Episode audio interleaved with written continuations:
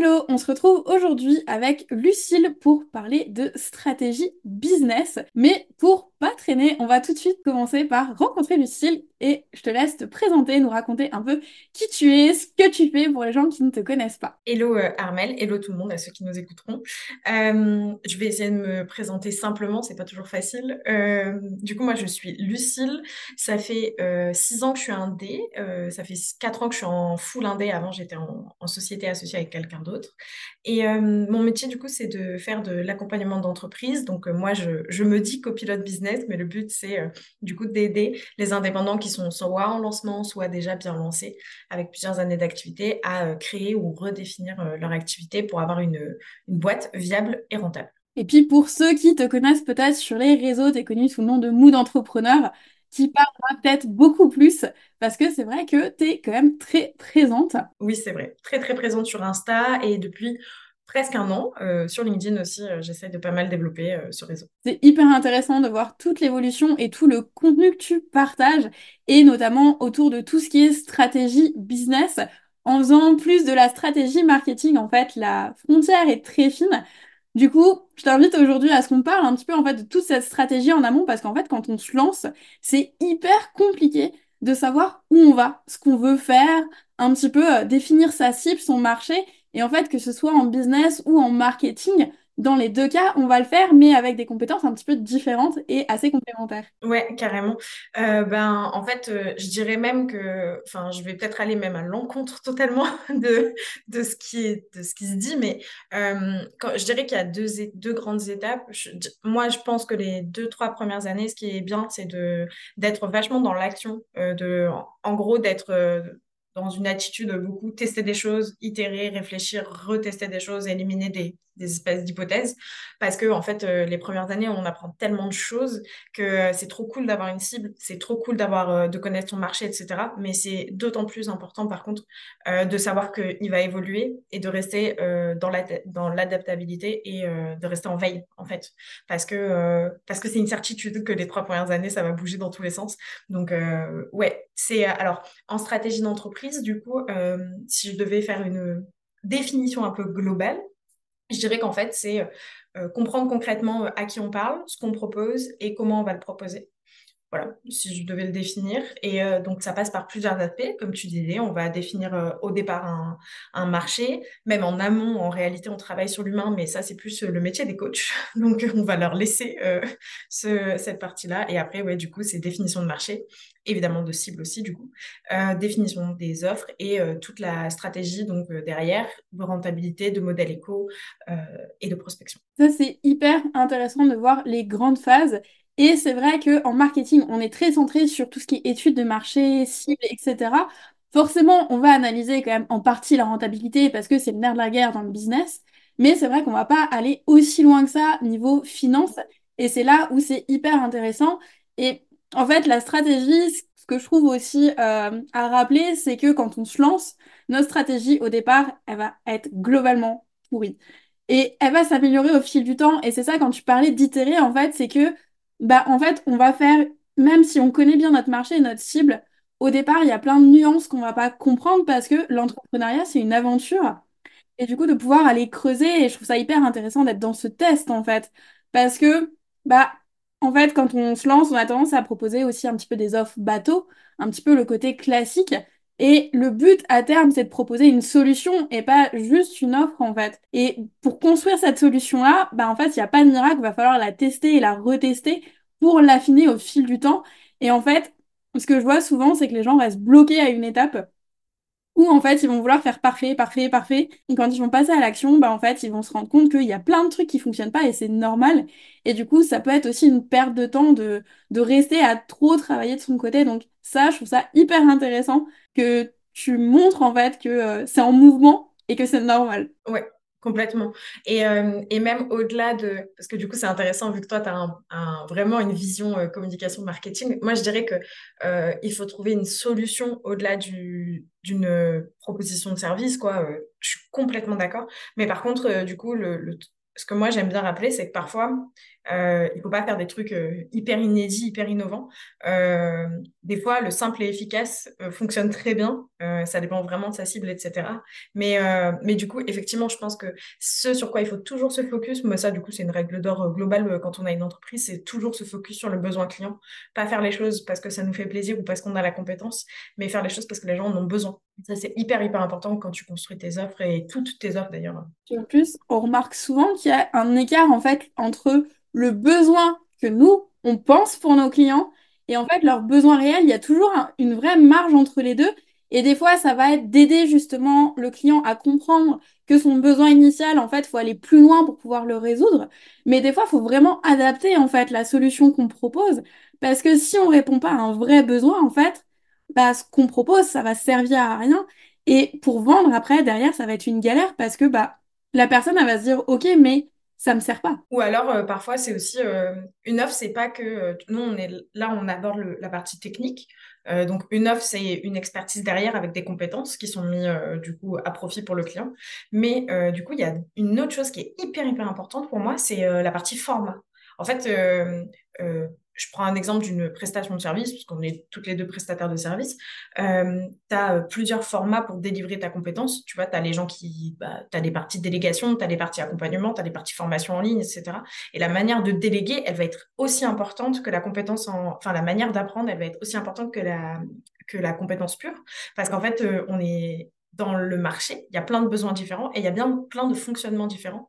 Donc, euh, du coup, ton client, il va choisir et pour ta compétence et pour la manière dont tu le délivres et pour qui tu es aussi et pour la manière surtout dont tu le délivres. Donc, au-delà de, euh, de, construire une offre où la compétence, elle est hyper quali, il faut aussi, quand tu construis ton offre, réfléchir à tout ce que moi j'appelle format et relation client. Donc, comment tu vas la délivrer et comment tu vas prendre soin de tes clients euh, pour que tout se passe bien. Mais c'est tellement, tellement ça parce que je le vois, en fait, globalement, j'ai une seule offre et au final, j'ai deux formats différents avec du one-to-one et le membership, mais en fait, c'est la même chose. Et c'est hyper intéressant de voir ça parce que justement, les personnes vont pas, vont avoir un besoin de fonds similaires, mais va y avoir plein de besoins qui gravitent autour qui vont pas être les mêmes. Et je trouve ça hyper intéressant de pouvoir nourrir ce, ce système-là.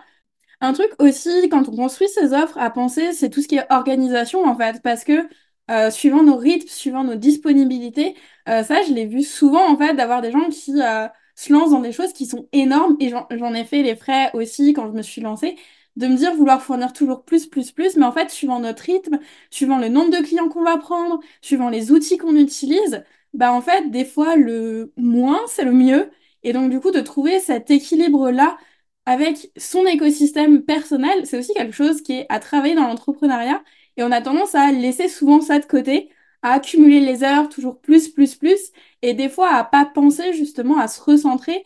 Et on oublie en fait de travailler sur son business, on travaille dedans, et ce qui se fait qu'on se retrouve face à un, mur sans l'avoir prévu en amont en fait. Ouais.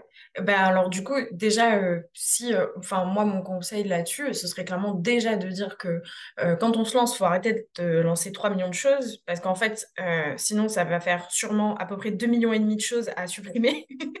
je pense qu'en fait, c'est très important d'avoir un, un, écosystème qui fonctionne assez bien, mais qui soit, on va dire, simple et efficace au départ, pour permettre de tester de conforter du coup bah, ce qu'on propose et à qui on propose. Euh, et ensuite, après, c'est un peu comme si on ajoutait des, maillons à la chaîne pour après faire une chaîne globale qui soit euh, logique euh, et qui aide vraiment les gens. Mais au départ, quand on, va se lancer, on va forcément avoir des offres où, par exemple, bah, je reprends mon exemple de format et de relation client, on va se rendre compte que soit ça ne nous plaît pas, soit le client n'a pas du tout besoin.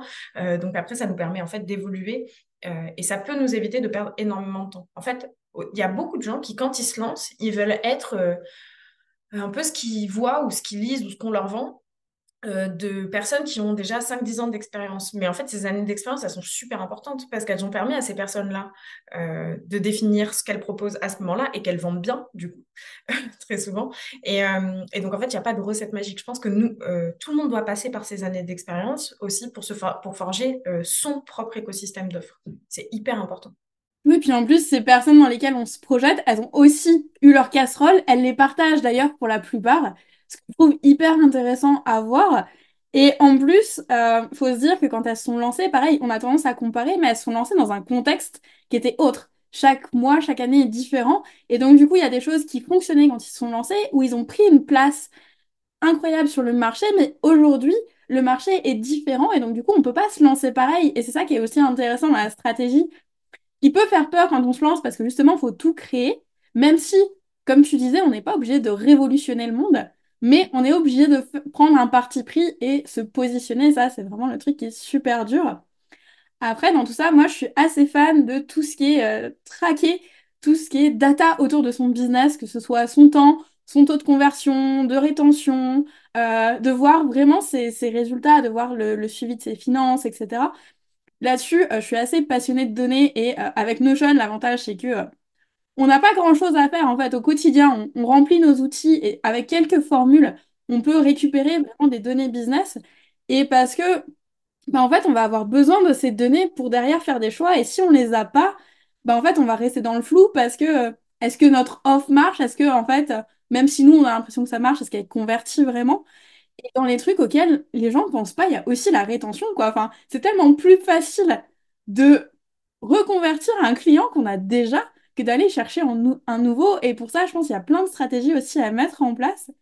Et franchement, enfin, je sais pas ce que tu penses autour de la donnée, justement, pour analyser si notre business se porte bien, parce que euh, ça évite de se rendre compte, de se dire, bon, bah, en fait, je tire la sonnette d'alarme parce que là, il n'y a plus le choix. Euh, en fait, ça va dans la, clairement dans la réflexion de ce que je te disais, de oui, tester des choses, c'est cool, mais après, il faut les analyser pour savoir si c'était bien ou pas. Euh, je dirais qu'il y a plusieurs steps. Euh, par exemple, tu vois, les données de rétention, fidélisation, des choses comme ça, c'est un second step. Je dirais que, tu vois, si tu démarres, franchement, il y a des trucs très simples aussi.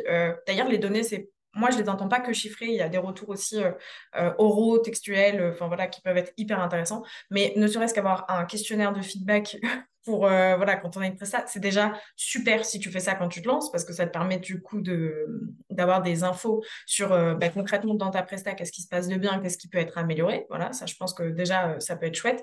Après dans les données de vie enfin en fait ça dépend de tes objectifs. Par exemple dans les données que tu que tu donnais ça c'est des données des datas qui vont être intéressantes sur la relation client mais je pense que c'est bien d'en avoir sur tous les aspects. Il y a aussi des, des données que tu peux aller chercher sur toute la partie business. Bah, faire des analyses et des bilans sur euh, le temps de travail que tu passes réellement avec tes clients, le temps de travail que tu passes réellement pour ton business, arriver à, jauger tout ça, euh, ton, une donnée qui est pas trop quantifiable, mais une donnée interne d'énergie aussi. Euh, des fois, on se lance à faire des choses qui nous épuisent foncièrement, où en fait, on n'est pas du tout dans, dans ce qu'un coach appellerait une zone de génie. Euh, et, donc, des fois, ça aussi, c'est hyper important de l'analyser parce que c'est la base de tout. Euh, s'épuiser au travail, in fine, tu peux avoir toutes les données que tu veux. Si tu en as marre, tu finiras par lâcher. Donc, tu as ces données ces données humaines, il y a les données euh, business aussi, donc le temps de travail que tu, euh, que tu mets, combien de temps tu mets pour développer chaque projet. Ça, ça peut t'aider après, derrière, à comprendre un peu comment tu gères ton temps et euh, tes taux de productivité, en fait. Donc, du coup, à définir mieux aussi tes objectifs pour être sûr de les réaliser. Et après, tu as toutes les données de relations clients que tu as citées. Et tu as même des données, je dirais, plus relatives à la visibilité. Euh, où là, du coup, on va pas toucher à mon expertise, donc je veux pas dire de bêtises, mais euh, toutes, les, toutes les stats des réseaux sociaux qui te permettent de, développer potentiellement ta visibilité, toutes les stats marketing aussi, euh, et qui, du coup, peuvent, peuvent t'aider derrière à convertir plus, avoir plus de leads, etc. etc. C'est top la manière dont tu as développé ça. C'est vrai que j'ai donné juste quelques exemples en amont et toi, tu as vraiment réussi à expliquer tous les éléments. Et en effet, en fait, prendre du recul et euh, pour avoir fait un pivot euh, il n'y a pas très longtemps, c'est justement le fait de faire ce genre de bilan, en fait, qui permet vraiment de pouvoir prendre les décisions adaptées, de pouvoir vraiment oh, tout redéfinir. Et bah, c'est des choses qui prennent aussi du temps. Et comme tu disais, bah, typiquement, tout ce qui est en effet euh, rétention, c'est des choses qui arrivent avec le temps. C'est pas les premiers mois où on les obtient. C'est juste quelque chose où je vois que les gens oublient en fait euh, sur la durée de le mettre en place à un moment. Mais vraiment, au départ, je pense qu'il faut partir le plus simple possible et au fil des années, de recueillir de plus en plus de données, mais en les sélectionnant parce qu'il y a des données qui, au fil des années, vont perdre du sens aussi. Et tu parlais de tout ce qui était réseau. Je pense typiquement en stratégie où, euh, pareil, si un réseau, en fait, on voit que ça fonctionne pas, faut pas hésiter à l'abandonner ça reste un test. Et moi, ce que j'aime bien dans tout ce qui est test, c'est globalement me donner des périodes de trois mois avec des objectifs et des KPI, parce que j'aime bien ces indicateurs de performance, parce qu'un objectif, c'est souvent quand même assez large. Donc, pouvoir voir si l'objectif a vraiment été atteint de manière globale, ce que je peux aller euh, chercher un petit peu plus en détail, alors que si j'ai juste euh, une petite ligne, euh, ça va être plus difficile, je trouve, à aller analyser. Mais c'est de me donner trois mois, en fait, pour me dire, OK, ça fonctionne vraiment bien, mais c'est toujours perfectionnable. J'ai un doute sur le fait que ça fonctionne. Je vais poursuivre la période de test et du coup, je vais analyser mes premières années pour pouvoir réadapter. Ou alors, franchement, euh, les résultats sont pas satisfaisants. Comme tu disais, bah, on a une énergie limitée. Donc, où est-ce que je la mets, cette énergie? Parce que euh, bah, si on veut être partout, si on veut tout faire en même temps, et tu disais, bah, pareil, si on sort euh, 10 offres et si on fait 3 millions de trucs, bah, en fait, on s'éparpille et on a beaucoup moins d'impact. Et ça, je trouve ça hyper dur quand on se lance parce que vu qu'on a tout à créer de zéro, en fait, de faire un plan d'action et de décider, on a tellement peur de mal faire ou d'oublier un truc qu'en fait, on fait trop de trucs et c'est là où on perd notre force d'action. Mm. Ben, en fait, je pense que euh, ce qu'il faut se dire, c'est que tout prend du temps. Et je crois vraiment euh, que qu'importe d'ailleurs notre stade d'activité, c'est juste qu'après, on le rationalise mieux. Mais euh, vraiment, il faut arrêter de mettre la charrue avant les bœufs. Genre, on a tendance, je trouve, avec soi-même d'être... Ouais, c'est bon, je vais arriver à faire ça, ça, il me faut tant de temps. Alors qu'en réalité, on a pris quatre fois plus de temps, mais enfin, dans les faits, on est productif, et en fait, c'est juste qu'on est très dur avec soi-même, donc on a tendance à se raccourcir les deadlines et les objectifs. Donc, euh, moi, je dirais qu'il faut voir un peu chaque étape, on va dire chaque grandes étapes euh, de, son évolution business comme, euh, comme des phases de focus sur certaines choses. Genre, par exemple, au début, bah, tu as moins de clients et tu as plus de temps, donc c'est une un bon moment, par exemple, pour travailler sur la structure de sa boîte. Donc, c'est ce qu'on disait, analyser son marché pour la première fois, euh, analyser sa, cible, euh, définir un premier, euh, une première, on va pas parler d'écosystème à ce moment-là, on va parler plutôt de première panel d'offres. Euh, et ensuite, euh, quand on évolue, eh ben, du coup, on va pouvoir analyser un peu ce qu'on a travaillé. Euh, on aura normalement aussi un peu organisé nos premiers mois, etc., pour voilà, mettre des petits objectifs, y aller. Et après, quand on commence à avoir des clients, ben, on améliore l'existant et on va chercher d'autres choses, on va aller chercher un peu plus loin. je pense qu'à ce moment-là, par exemple, tu vas booster un peu, tu vas te mettre des objectifs de com. Ok, maintenant, je sais à peu près ce que je suis un peu plus sûr sur ce que je propose, je peux aller chercher visibilité. Et step d'après, c'est là où peut-être tu vas, as encore plus de clients, ça commence à rouler. Et c'est à ce moment-là que tu réfléchis à, OK, comment euh, fidéliser euh, et retenir un peu les, personnes qui me suivent ou qui achètent chez moi. et dans ce cas-là, du coup, tu repenses un peu tout. Et c'est à ce moment-là aussi, par exemple, que tu peux ajouter des choses dans, dans ton panel d'offres et que tu crées ce qu'on va appeler un écosystème, en fait. Et donc, je pense qu'en fait, il faut prendre le temps de laisser ces étapes venir les unes après les autres. Comme ça, au moins, on peut se focus euh, à chaque étape. Quoi. Oui, puis en plus, dans chaque étape, il y a plein de choses qui viennent interagir les uns avec les autres. Il y a de la stratégie, il y a de l'organisation, il y a de, l'opérationnel, il y a de la communication, il y a tout ce qui est parcours client. Et pareil, ça, quand euh, je parle parcours client, en fait, c'est hyper large. Et euh, quand j'échange avec des membres, généralement, ils sont super surpris parce qu'en en fait, ils se rendent compte que c'est pas juste un parcours, c'est que dans le parcours, va y avoir justement des phases stratégiques, va y avoir des phases de qualification des personnes aussi, de savoir vers où on les renvoie, va y avoir aussi tous les outils associés, de voir comment on peut faciliter l'expérience, et pas que du côté client, parce que des fois on veut tout faire bien pour le client, mais aussi pour nous en fait. Faut que ce soit confortable des deux côtés. Et du coup, de pouvoir réfléchir à de l'automatisation et je parle pas que de faire du Zapier et etc. Mais ça peut être juste de se dire en fait, euh, je vais avoir un template préfet pour ma proposition commerciale. Je vais avoir des templates de mail. Je vais avoir un process où je vais avoir des cases à cocher. Et donc du coup, en fait, quand je me mets dessus, bah, je débranche mon cerveau parce que c'est de l'opérationnel. Je sais qu'il faut que je fasse ça dans ce ordre-là. Et j'ai pas à chaque fois à réfléchir. Et des fois, c'est ça aussi, automatiser son business. C'est pas juste faire un truc hyper compliqué et je trouve intéressant quand on commence pas d'avoir un panel de 50 process euh, ou s'y perdre et en fait on passe sa vie à rédiger des process qu'on n'utilisera jamais. Mais par contre de commencer à mettre des petites choses en place. Rien que de dire, bah ok, tous les mois, je vais faire, vu que je me lance, je vais vraiment faire le point sur un peu ce qui s'est passé au niveau de mes offres. Donc je veux regarder un peu telle, telle info. Et justement, tu parlais de feedback. Le feedback de fin de prestation, mais moi j'aime bien en recueillir tout le long aussi parce que déjà, bah, les gens n'oublient pas les choses. Et c'est beaucoup plus léger de pouvoir dire, bah écoute, on prend juste cinq minutes, tu me fais un peu le point sur ton ressenti.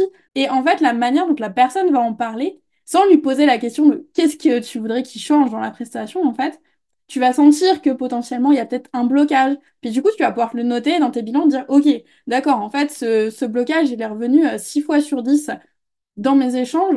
Il va peut-être falloir que je fasse quelque chose. C'est ça. Et, c'est par exemple quand on, euh, tu vois, dans le, dans le membership ou sur des formats où on apprend des choses à des personnes, voilà, euh, chaque client a aussi, même s'ils rentrent tous dans ce qu'on va appeler le ciblage, donc c'est des gens que tu as ciblés, euh, ils ont tous des fonctionnements d'apprentissage qui sont quand même chacun le sien. Donc c'est aussi pour ça que du coup, au fur et à mesure, il va falloir améliorer. par exemple, effectivement, tu vois, tu disais quand tu as des feedbacks sur le coup de cet exercice, j'ai pas du tout compris, cette notion, j'ai pas du tout euh, intégré, cette, euh, tu vois, j'ai, euh, oui, cet exercice, pas du tout compris, bah, du coup, ça te permet de, derrière de l'améliorer. Il y a des choses, des fois, ça passe par des petites choses à faire, tu peux te les noter et après, du coup, tu les fais tout en même temps, hein, on évite de tout faire de manière disparate. Mais, euh, mais du coup, effectivement, c'est les feedbacks, c'est un peu à la fin hyper important parce qu'il y a la prise de recul, mais aussi tout au long, il faut être à l'écoute. Mais de toute façon, ça, c'est pour moi, c'est le propre de l'entrepreneur. Parce qu'on disait tout à l'heure, savoir s'adapter, c'est hyper important. C'est vraiment hyper, hyper important parce que, parce que du coup, même si on processe des choses, etc., il y a quand même sur certaines petites choses où on peut s'adapter. Et ça, c'est hyper important, je pense, parce qu'on on est, on reste indépendant. Euh, on n'est pas des énormes machines, euh, voilà, qui, qui font son. Et, euh, et du coup, être à l'écoute, évidemment, parce que bah, parce que c'est comme ça qu'on s'améliore, je pense. Ah, C'est sûr, et cette flexibilité à avoir envers les autres, envers le marché et envers soi-même, c'est vraiment, je trouve, euh, trouver cet équilibre. Et en fait, l'équilibre, pareil, il n'est pas le même. En fait, à chaque étape de notre business, on va pas travailler le même nombre d'heures, on va pas travailler de la même façon, on va pas interagir de la même façon.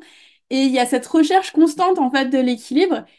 Parce que les gens ont peur de ce déséquilibre, mais en fait, euh, bah, en fait, il est toujours là et il est en constante mutation. Et je trouve que il faut s'autoriser vraiment de la résilience, en fait. Mais on peut pas agir sur tout et des fois, il faut se laisser aussi aller, quoi. Mm. Et euh, je disais, la, dernière fois, je discutais avec euh, d'autres entrepreneurs et, et euh, on, on parlait des premières années où, par exemple, un truc qu'on voit tout le temps sur les réseaux, c'est comment trouver tes clients. Voilà, genre vraiment tout type de contenu confondu avec la problématique de fond qui est trouver des clients. Et donc, on a l'impression que le mot principal de l'entrepreneur, c'est trouver des clients. Et en fait, du coup, je vais démoraliser les gens. Mais, mais du coup, ben, ça, c'est la problématique, on va dire, des, euh, trois premières années, parce que tu as trouvé des clients, après tu as trouvé des clients régulièrement, après tu as avoir... Bon, bref, euh, les trois premières années, tu passes ton temps à voilà, essayer de euh, foncer sur cette problématique de clientèle. Si tu restes focus sur la même chose et que tu pivotes pas, hein, voilà, ok. Mais après, euh, il y a d'autres problématiques vitales hein, pour ton business. Et en fait, c'est le mot résilience, il est hyper important parce qu'en fait, quand c'est pas ça, ce sera autre chose. Et ça fait, en fait, ça fait partie de nos. euh, un business, c'est pas un truc figé. C'est pas une étude de marché, c'est ce qu'on disait. C'est pas un truc figé. Ça évolue parce qu'on le le- l'entreprise est dépendante de ce qu'on appelle l'environnement. Et donc forcément, tout l'environnement, qu'il soit euh, macro, micro, on s'en fout, il influe sur, euh, sur du coup notre activité. Donc tout est en mouvement constant, nos problématiques sont en mouvement constant, et donc c'est évident qu'on doit s'adapter et être résilient. Ça fait partie de nos qualités à avoir absolument. Et je dirais même que en termes d'énergie, euh, si on n'est pas capable de d'être comme ça, ou du moins d'accepter de, travailler dessus, parce que je pense pas que l'humain soit une, une finalité en soi, on peut tous évoluer, euh, ben c'est l'entrepreneuriat, ça va être dur. Ah, c'est sûr. Et puis en tant que solopreneur, en fait, il y a tellement de choses qui dépendent de nous. C'est pas comme une entreprise où euh, bah, du coup, il va y avoir vraiment des, des fondations qui vont être définies et tout le monde va graviter autour et travailler ensemble. Là, en soi, bah, va y avoir nos envies, va y avoir bah, si on est fatigué, va y avoir notre rythme de vie, va y avoir plein de changements en fait de notre vie personnelle qui va infléchir sur notre business. Rien que aussi des questions de localité. Je le vois, je suis perdue dans les montagnes forcément, bah, du coup, je fais beaucoup de distanciel. Et donc, du coup, bah, ça va infléchir sur ma stratégie. Il y a plein de choses. Pareil, on a des enfants. Si on est maman, bah, si on doit partir à 16 heures pour aller à l'école, bah, ça va infléchir sur notre business face à quelqu'un qui n'a pas d'enfant, qui est solo et qui peut bosser 70 heures par semaine et qui s'en fout. Et là-dessus, je trouve, faut pas avoir de culpabilité aussi. Enfin, des fois, il y a une sorte de culpabilité des gens où ils se disent, mais je fais trop d'heures. Mais en fait, si ça te correspond, si t'es bien comme ça, bah, et si tu veux pas prendre de vacances parce qu'en fait, tu prends par exemple une demi-journée euh, toutes les semaines ou que euh, tu prends euh, trois jours tous les mois pour partir, etc., bah, en fait, je trouve que aussi, il n'y a pas de formule parfaite. Et il faut vraiment dédramatiser tout ce qu'on voit partout parce qu'il y a plein de dictates en mode euh, le parfait entrepreneur. Mais si on prend le modèle du parfait entrepreneur, euh, je suis complètement à côté de la plaque parce que typiquement, en acquisition client, je ne fais pas de prospection. Je vais échanger sur les réseaux, je vais vraiment discuter beaucoup, et ce qui fait une forme de prospection. Mais la prospection telle que l'entend la plupart des personnes, je ne la fais pas. Oui, oui, la prospection, c'est un gros mot, euh, un peu euh, chez l'entrepreneur qui fait extrêmement peur. Mais oui, aujourd'hui, il y a plein de méthodes de prospection. Par contre, du coup, tu as dit un truc qui est très juste. Qu'importe ce qu'on fait, d'ailleurs, tout est question de choix. Euh, par exemple, tu vois, si je devais raconter mon parcours, bah, je disais tout à l'heure, j'étais j'étais au, préalable pendant deux ans, j'ai été associée dans un espace de coworking dans lequel je proposais des accompagnements. Euh, j'étais associée, ok, on était trois, et, euh, et du coup j'avais fait ce choix de m'associer, ok, de ne pas être indépendante. C'est un choix qui a eu des conséquences. Euh, alors évidemment, du coup, tu plus tout seul, le business se développe autrement, mais il y a plein d'autres problématiques vraiment bah, humaines. essentiellement, moi, ça a été ces problématiques-là. et en fait, quand j'ai choisi d'être indépendante, j'ai fait le choix de faire plus petit mais c'est un choix, en fait. On s'en fiche. C'est, euh, je pense que surtout, ce qu'il faut, c'est qu'on. C'est, vraiment le terme choisir, je trouve qu'il est important. C'est si tu as décidé, et même si tu n'as pas d'enfant, si tu as, si décidé de travailler que 4 jours par semaine, c'est ton choix. Ça, a toujours, ça aura forcément des conséquences dans les prestations, la relation que tu as avec tes clients, euh, ton modèle éco. Euh, enfin, ça aura des conséquences sur tout, mais c'est ton choix. Il n'y a pas de finalité et c'est pas ça qui définit une réussite. Si tu as décidé d'être une, experte et d'être la référence dans ton domaine, eh ben, tu vas faire des choix en conséquence. Euh, je, je, te prends un exemple, mais genre par exemple, tu veux être référence sur, euh, sur les réseaux sociaux parce que pour toi, c'est une façon de prospecter importante et donc du coup, c'est ton, ton choix d'être la référence et donc la personne avec le plus d'abonnés dans ton domaine.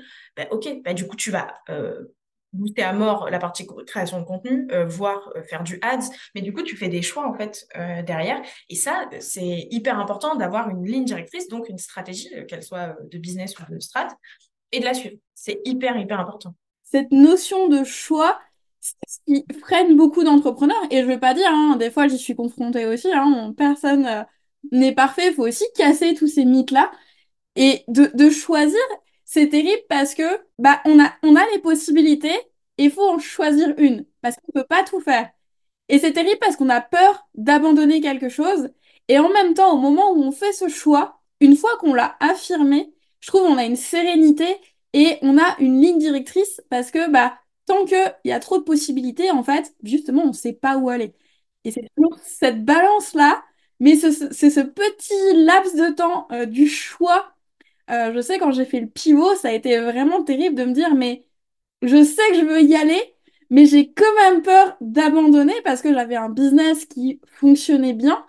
Et j'ai fait le choix d'un pivot qui m'a mis dans une certaine insécurité parce que bah, forcément, tu changes tout, tu repars quasiment à zéro, avec oui, des connaissances et une expérience entre-temps, mais globalement, tu repars quand même un petit peu à zéro et ça fout la trouille, faut quand même l'admettre. C'est ça. Et du coup, c'est pour ça, ben, du coup, faire des choix, la, la prise de la capacité à prendre des décisions, elle est hyper importante aussi euh, quand tu es entrepreneur, parce que du coup, elle est quotidienne chez nous. D'ailleurs, un choix, c'est euh, un truc minuscule que peut-être d'ailleurs toi, tu fais euh, instinctivement, mais savoir qu'est-ce que tu réponds à tel mail, est-ce que tu dis oui ou non à tel partenaire, etc. Tu vois, c'est des choses où des fois, c'est instinctif, on se pose même pas la question, on fonctionne tellement au feeling après que, et on se connaît tellement bien qu'on sait si on peut y aller ou pas au bout d'un moment. Mais au début, c'est tout est à apprendre. Donc c'est aussi pour ça qu'il faut se laisser du temps euh, pour s'affirmer. Mais moi, je suis d'accord avec toi. De toute façon, s'affirmer, c'est gagner en clarté.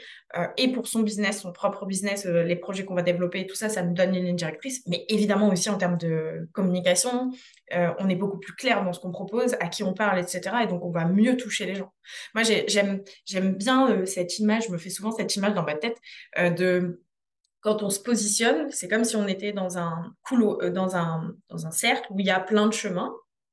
Euh, donc, quand on ne se positionne pas, eh ben, on a tendance à avoir une jauge d'énergie euh, dédiée qui se dilue dans les chemins et donc on va jamais au bout du chemin. Alors que quand on apprend cette jauge et qu'on la met dans un même chemin, on arrive toujours au bout. Parce que du coup, on se consacre à une chose. Et donc, le pouvoir du positionnement, c'est un peu ça. Après, c'est, je pense que c'est, ça reste quand même des, des mois, voire des années d'expérience euh, qui nous permettent d'affirmer ce positionnement. Moi, j'aimerais bien qu'on déculpabilise aussi à ce sujet en disant c'est OK de changer de cible au début, c'est OK de changer les offres au début, euh, mais c'est OK dans la condition où on fait ce qu'on a dit, c'est-à-dire que tu fais, ensuite tu analyses et ensuite tu modifies. Et puis, il faut dédramatiser, en fait, quand ça ne marche pas, bah, c'est pas grave. Faut réessayer autrement, faire les choses différemment et re-questionner vraiment de comprendre pourquoi ça n'a pas marché mais si ça ne marche pas, au moins ça permet aussi d'éliminer une hypothèse en fait. Et ça, je trouve ça aussi intéressant, c'est que euh, bah, au bout d'un moment, ça permet au moins celle-là de vraiment la classer, de se dire, ok, en fait, ça marche pas parce que ça correspond pas à ma manière de fonctionner. Ça, ça marche pas parce qu'en fait, ça me bouffe trop de temps par rapport à ce que je veux y consacrer, etc. Et ça, je trouve ça génial. Et dans tout ça, dans l'entrepreneuriat, ce que je trouve hyper important, c'est vraiment aussi de s'entourer. Parce que, bah, en fait, quand on est solo, il y a plein de choses dont on se rend pas compte et de pouvoir bien s'entourer, que ce soit de pairs, pour pouvoir échanger sur la réalité du marché et avoir des gens qui ont vraiment des problématiques très similaires à nous, tout en ayant chacun ses problématiques personnelles, mais aussi de s'entourer d'entrepreneurs dans plein de domaines différents pour vraiment en fait avoir cette émulsion. Et je trouve qu'aujourd'hui, l'intelligence collective, c'est vraiment hyper important. Pour moi, ensemble, on va plus vite et on va plus loin. C'est vraiment, il y a tellement de choses à développer autour de ça. Et je vois beaucoup trop d'entrepreneurs qui restent dans leur coin parce qu'ils ont trop peur en fait d'oser dire qu'ils galèrent. Alors qu'il faut quand même le dire, on galère tous. Oui, ah non, complètement. Bah, je suis même complètement d'accord. C'est même moi, je te disais tout à l'heure, quand on n'a pas comme problématique de trouver des clients, on en a d'autres. Oui, on a tous des galères. Et une galère, c'est pas un problème quand tu es entrepreneur. En fait, il faut casser le mythe de l'entrepreneur. Il fait tout parfait. Il, est, euh, il a un business, ça fonctionne. Il fait des milliers et des milliers d'euros de chiffre d'affaires. Non, pas du tout. Les business, il y en a 10 000 types différents, autant qu'il y a de personnes d'ailleurs. Donc oui, je pense que, enfin, moi, j'en suis convaincue du collectif. Enfin, j'ai même créé en local un collectif. Donc, euh, quand je me suis lancée, donc évidemment que je crois fort au, collectif. Euh, en fait, je pense que s'entourer, c'est de plein de choses. Je pense que le mot s'entourer, c'est d'abord l'entourage personnel qu'on a. Je pense que c'est important d'en parler parce que euh, nous, en accompagnement d'entreprise, on, nous dit toujours que euh, le fait d'avoir un bon entourage est synonyme de réussite. Dans le sens où des personnes qui ne te soutiennent pas, tu as quand même beaucoup moins de chances d'y arriver dans tes premières années. Bah, parce qu'en fait, c'est déjà tellement dur. Si les gens autour de toi, ils n'y croient pas, ça va être compliqué. Voilà. Donc, il y a cet entourage personnel-là. Et ensuite, il y a l'entourage business qu'on se construit au fur et à mesure, euh, que j'entends de deux sortes. Donc, il y a la notion de collectif, mais euh, donc rejoindre des réseaux, etc., pour se développer. Et il y a la notion de soutien aussi. Je pense que c'est chouette de juste des fois avoir aussi quelques personnes qui soient pas forcément en groupe, quoi, mais euh, d'avoir quelques contacts avec qui on peut échanger et papoter de temps en temps. Moi, je suis une amoureuse d'Instagram, j'y suis depuis des années. Et il y a des gens, bah, par exemple, comme toi, que, je sais pas, on s'est jamais vu dans la vraie vie, mais je te suis tous les jours sur les réseaux, quoi. Et en fait, ça, crée de vrais liens. Et euh, je pense que c'est chouette. C'est, une super aventure aussi pour ça, parce qu'on rencontre de vraies personnes euh, qu'on apprécie euh, et qu'on retient. Enfin, donc, c'est, on se sent bien, on se sent soutenu, etc. Sans pour autant, forcément, faire partie d'un collectif et de se voir régulièrement. La notion du collectif, alors, elle me paraît aussi primordiale. moi, je trouve que le collectif, c'est, ça fait des miracles parce que ça enlève tout ce qui est biais cognitif. Alors, ça, ça permet en fait de, d'arrêter de se poser des questions tout seul. Je trouve que ça a cette force-là. En fait, des fois, on est tout seul avec nos problématiques et on a notre biais cognitif. Et donc, en fait, le fait d'avoir le regard des autres, des fois, on se dit Ah bon, bah ok. Genre, j'avais pas vu ça de cette manière. Et des fois, ça débloque des situations super rapidement. Donc, je comprends euh, carrément ta notion de on va plus loin et un peu plus vite parce que du coup, des fois, on est tout seul dans nos réflexions et on devient fou. Quoi. Puis comme tu dis, enfin, pour moi, le collectif, des fois, c'est juste avoir une seule personne en face de soi. C'est pas forcément non plus avoir des dizaines, parce que en fait, s'il y a trop de monde, ça peut juste aussi faire trop de bruit. Donc, suivant son caractère, je trouve ça bien d'être soit deux, trois, d'être dans des petits groupes, etc. Et de naviguer en fait suivant nos besoins, parce que bah, suivant les périodes, on va pas échanger plus avec euh, telle ou telle personne. C'est ça que je trouve intéressant. Et il y a le collectif, mais il y a aussi savoir se faire accompagner soit bah, quand on débute, il y a pas mal d'échanges de compétences, et même plus tard, parce que on a vraiment des choses à s'apporter, mais il y a aussi à des moments d'investir, bien sûr, en prenant toujours en considération ses finances. Le but, c'est pas de se couler et de se retrouver dans des situations catastrophiques, mais de se dire, OK, en fait, là, j'ai besoin d'avoir un accompagnement parce que le collectif est une chose, mais d'avoir un accompagnement vraiment guidé avec quelqu'un qui va partager une expertise et qui va partager un parcours, ça a aussi énormément d'impact. Et je sais que moi, ça a vraiment, à plusieurs périodes, tout changé. Et d'ailleurs, j'avais fait des séances avec toi et ça m'avait énormément aidé à prendre du recul.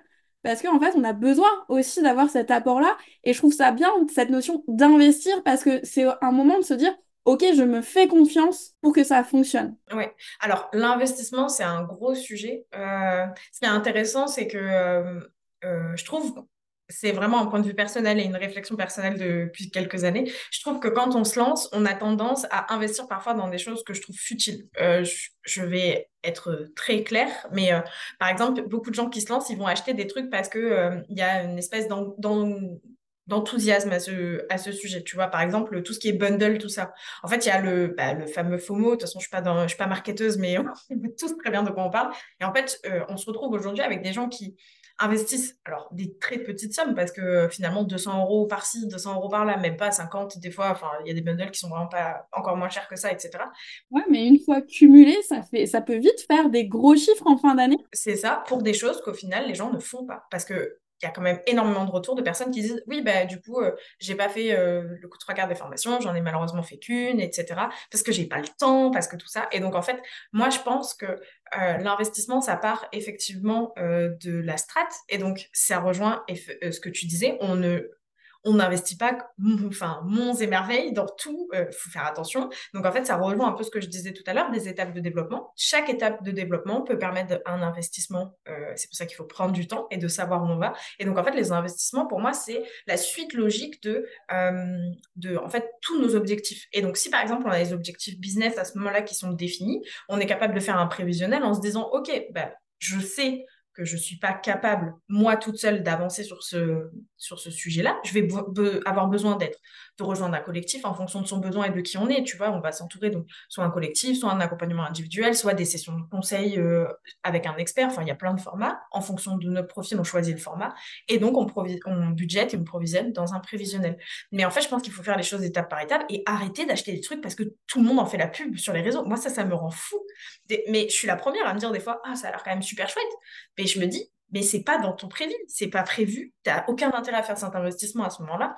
Euh, c'est pas des pots de Nutella dont on parle, quoi, tu vois. Enfin, je ne mange pas de Nutella du tout, je n'en ferai pas la promo, mais, mais du coup, enfin, tu vois l'idée, je trouve qu'aujourd'hui, il y a beaucoup de gens qui, qui, qui achètent des choses pour leur business comme s'ils allaient faire leurs courses, quoi. Mais c'est pas du tout la même posture qu'il faut avoir, en fait. Alors que moi, je sais que quand je fais mon prévisionnel, je me dis, OK, j'ai besoin de me former sur ces points-là, je me renseigne sur les formations et si en effet il y a un bundle avec cette formation-là à l'intérieur et que des fois la formation coûte plus cher que le bundle avec tout, je vais acheter le bundle. Mais par contre, je vais suivre que cette formation-là. Les autres, je vais les garder de côté si un jour j'en ai besoin. Mais il y a aussi ça, c'est que les gens se forment sur tout et sur rien sans passer à l'action. Et en fait, consommer un bundle complet, bah c'est pas forcément cohérent non plus quoi. Mais complètement. Mais alors euh, j'ai envie de dire euh, aux personnes qui nous écoutent, bah, écoutez Armel hein, parce que clairement c'est ça. En fait c'est ça, c'est ça sert à rien de faire des trucs si ça rentre pas dans vos objectifs. Et les formations pareil. Alors après il y en a qui te diraient euh, oui mais la formation je la garde et je l'aurai pour, d'autres années. Ça, c'est ta théorie. On sait que dans la pratique, tu vas jamais faire ça. On sait, que tu vas jamais ressortir une formation qui a trois ans au bout d'un moment parce qu'elle est, elle est parfois désuète. Et au mieux, tu auras avancé et tu auras envie d'un truc qui aille plus loin. Donc, en fait, en réalité, c'est, euh, je pense que la, réflexion, elle est de se dire ça. Eh, s'il y a des personnes qui font des prévis avant, qui sont dans leurs objectifs et qui achètent les bundles en ce sens, moi, je dis oui à 100%. Mais je sais que la réalité, c'est que souvent, c'est un peu de l'achat impulsif euh, qui est carrément alimenté par le marketing qu'il y a autour. Et euh, genre, c'est complètement OK, on le sait tous, on le voit tous, etc. Mais, mais voilà, moi, je, mon, mon côté stratège et et qui aime le pragmatisme, l'anticipation, la planification, euh, vraiment à chaque fois, euh, ça lui brise un peu le cœur de, de voir qu'il y a des gens qui... Et franchement, c'est rien parce que ça reste 200 euros. Bon, ta trésor, c'est pas non plus un truc de ouf. Mais quand tu te lances, c'est un truc de ouf. Et puis en fait, euh, c'est un truc de ouf. Si tu as 3000 euros sur ton compte, 200 euros, tu vas dire, OK, je prends pas de gros risques. T'en as 500, bah en fait, les 200 euros, tu vas avoir des enjeux qui sont énormes. Et c'est ça aussi que je trouve hyper intéressant, c'est que faut toujours rapporter à combien d'argent t'as. Parce que même investir 50 euros, pour certaines personnes, c'est beaucoup. Et peut-être que en termes de business, oui, c'est rien. Mais en fait, pour une personne qui est dans la galère financièrement, le moindre euro va compter et va avoir des enjeux. Et si cette formation-là n'aide pas derrière à avancer, même en passant à l'action, etc., bah, au final, c'est de l'argent qui est perdu. Donc, il y a tout ça aussi, c'est que l'argent, c'est quand même une denrée limitée. Et donc, du coup, il y a plein d'enjeux derrière. C'est ça, c'est un moyen. Pour moi, c'est euh, une énergie qu'on a qui est à notre disposition pour notre business, comme plein d'autres choses, comme par exemple l'humain et le temps, euh, qui sont du coup, euh, les trois là sont quand même les trois piliers principaux. et en fait, si tu le dépenses dans des choses qui sont futiles, bah, tu perds en énergie euh, monétaire. Et donc, forcément, ça ne te permettra pas, après, euh, au fur et à mesure, de te construire une trésor pour investir dans de vraies choses. En fait, c'est le serpent qui se mord que quand on fait ça. Donc, stratégie avant de passer à l'action. Et après, on fait des vrais trucs qui sont utiles. Je pense à être vraiment le mot d'ordre de ce podcast. Il y a juste un dernier point que j'aimerais aborder avec toi, parce que je sais que là-dessus, c'est vraiment quand même un de tes sujets de prédilection. C'est tout ce qui est partenariat. Parce que dans tout ce qui est business, on oublie souvent de le faire. Et moi, c'est des questions que je suis en train de me poser actuellement. C'est comment gérer des partenariats, que ce soit avec des pairs ou alors avec d'autres entreprises qui ont des prestations complémentaires. Est-ce que tu as un petit peu des conseils à donner autour de ça et de donner déjà un premier aperçu justement de la puissance que ça peut avoir, bien sûr en restant stratégique. Oui. Euh, bah, du coup, je vais juste partager un peu mon expérience. Euh, alors, je dirais qu'en premier conseil, je vous dirais beaucoup de temps. Euh, vraiment, ça, c'est un truc sur lequel moi j'appuierai. Je différencierai deux choses. Du coup, la partie affiliation que je vais mettre complètement de côté, que je peut-être j'en parlerai juste après, mais sur la partie partenariat pur, donc travailler en collaboration avec des personnes qui font de la prestation de service. L'affiliation, je l'entends vraiment comme promouvoir des outils, etc., et avoir une rétribution dessus. Voilà, c'est vraiment un truc à part pour moi. Mais la partie euh, partenariat, il y a plusieurs sujets. Pour moi, ça te... Alors, tu as ceux avec qui travaillent avec des métiers complémentaires. Moi, je l'ai mis en place parce que c'est un besoin que j'avais identifié chez mes clients. Donc, il m'a fallu déjà du temps pour identifier et comprendre vraiment le besoin.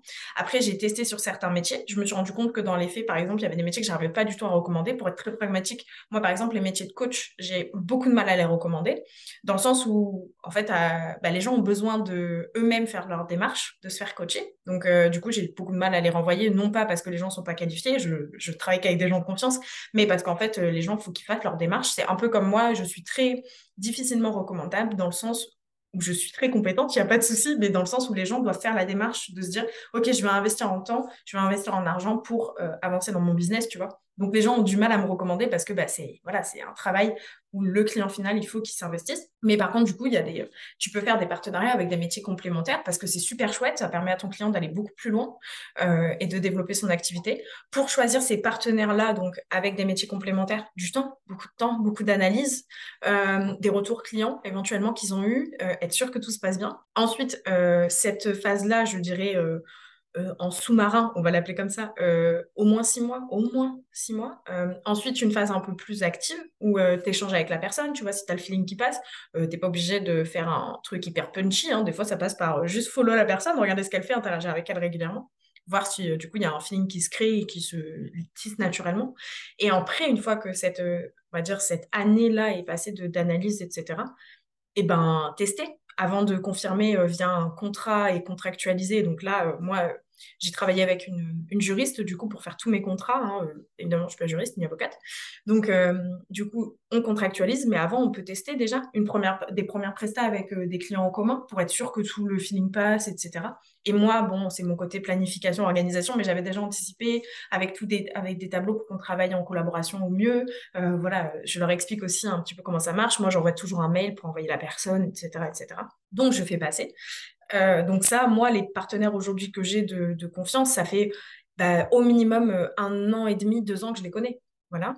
Euh, et donc, ce qui fait aussi que bah, les renvoyer, c'est plus simple pour moi. Et ce qui fait aussi que les gens me font confiance, je pense. Dans le fait de, la recommandation, enfin, je sais que les gens, ils vont naturellement et bah, ça se passe très bien le trois quarts du temps. Il y a, j'ai jamais eu de soucis, quoi, en fait, même, voilà. Donc, il y a ça. Et après, il y a la relation avec les pairs. Donc ça, c'est pas du tout la même posture parce que le but, c'est, bah, c'est ce que je dis, des, gens qui ont des métiers complémentaires, ils ont beaucoup de mal à te recommander bah, parce que la personne en face, elle a peut-être pas le besoin de se faire accompagner, elle l'a peut-être pas identifié, il faut qu'elle fasse son parcours. Mais du coup, avec les pairs, c'est pas la même chose parce que le but, c'est de se renvoyer des gens quand il y a des gens qui ont des besoins et que du coup, euh, soit toi, soit la personne, elle n'a pas de dispo. Donc, euh, du coup, on peut se renvoyer. Euh, moi, ça, je l'ai mis en place. Alors, ça a été très compliqué parce que et je le fais qu'avec très peu de personnes, tout simplement parce que bah, trouver des personnes qui ont les mêmes process, la même expertise euh, et qui font exactement les mêmes choses, c'est pas facile.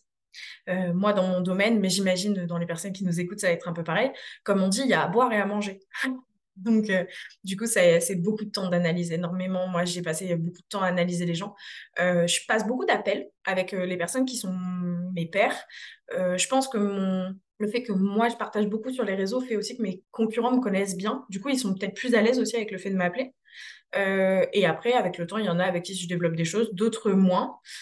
Euh, des fois, j'ai, aussi, ça m'est arrivé d'avoir un peu des déceptions où je me dis, ah non, en fait, ça fonctionne pas. Euh, pas pour dire que la personne n'était pas compétente du tout, hein, ça n'a rien à voir, mais en mode, ça fonctionne pas comme avec moi, donc ça matche pas trop. Et je me sens pas trop à l'aise d'envoyer les gens. Voilà. Mais c'est vraiment, pour moi, c'est super parce que aujourd'hui, moi, parce que, ce que je, disais tout à l'heure, aujourd'hui, moi, euh, bah, un lead régulier, j'ai pas besoin forcément d'envoyer tout ça, mais il y a des mois où bah, c'est plus compliqué. Donc, c'est cool aussi de se dire, bah, voilà, d'échanger avec nos pairs en, mode hyper euh, cool, en mode, bah voilà, moi, ce mois-ci, j'ai une place de dispo. Et eh ben si euh, la personne qui est en face, elle peut me renvoyer quelqu'un, c'est cool, et moi, je le ferai avec grand plaisir une fois d'après, quoi. En fait, c'est, faut pas avoir de tabou, quoi.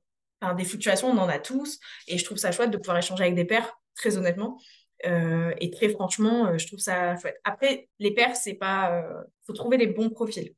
Voilà. Je dirais ça. Parce qu'en fait, il y a des gens qui ont peur de la concurrence et qui voient ça comme un, genre un vilain démon qui va te voler l'intérieur de ton business et tout te prendre. Mais en fait, moi, je reste convaincue que euh, on est freelance, on est prestataire de service. Les gens nous choisissent évidemment pour notre compétence, mais d'autant plus pour qui on est.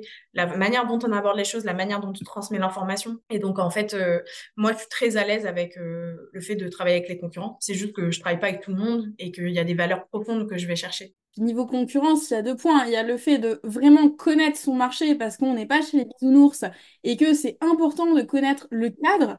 Et bien sûr, au niveau des concurrents, il y, en a avec qui ça va accrocher et d'autres pas.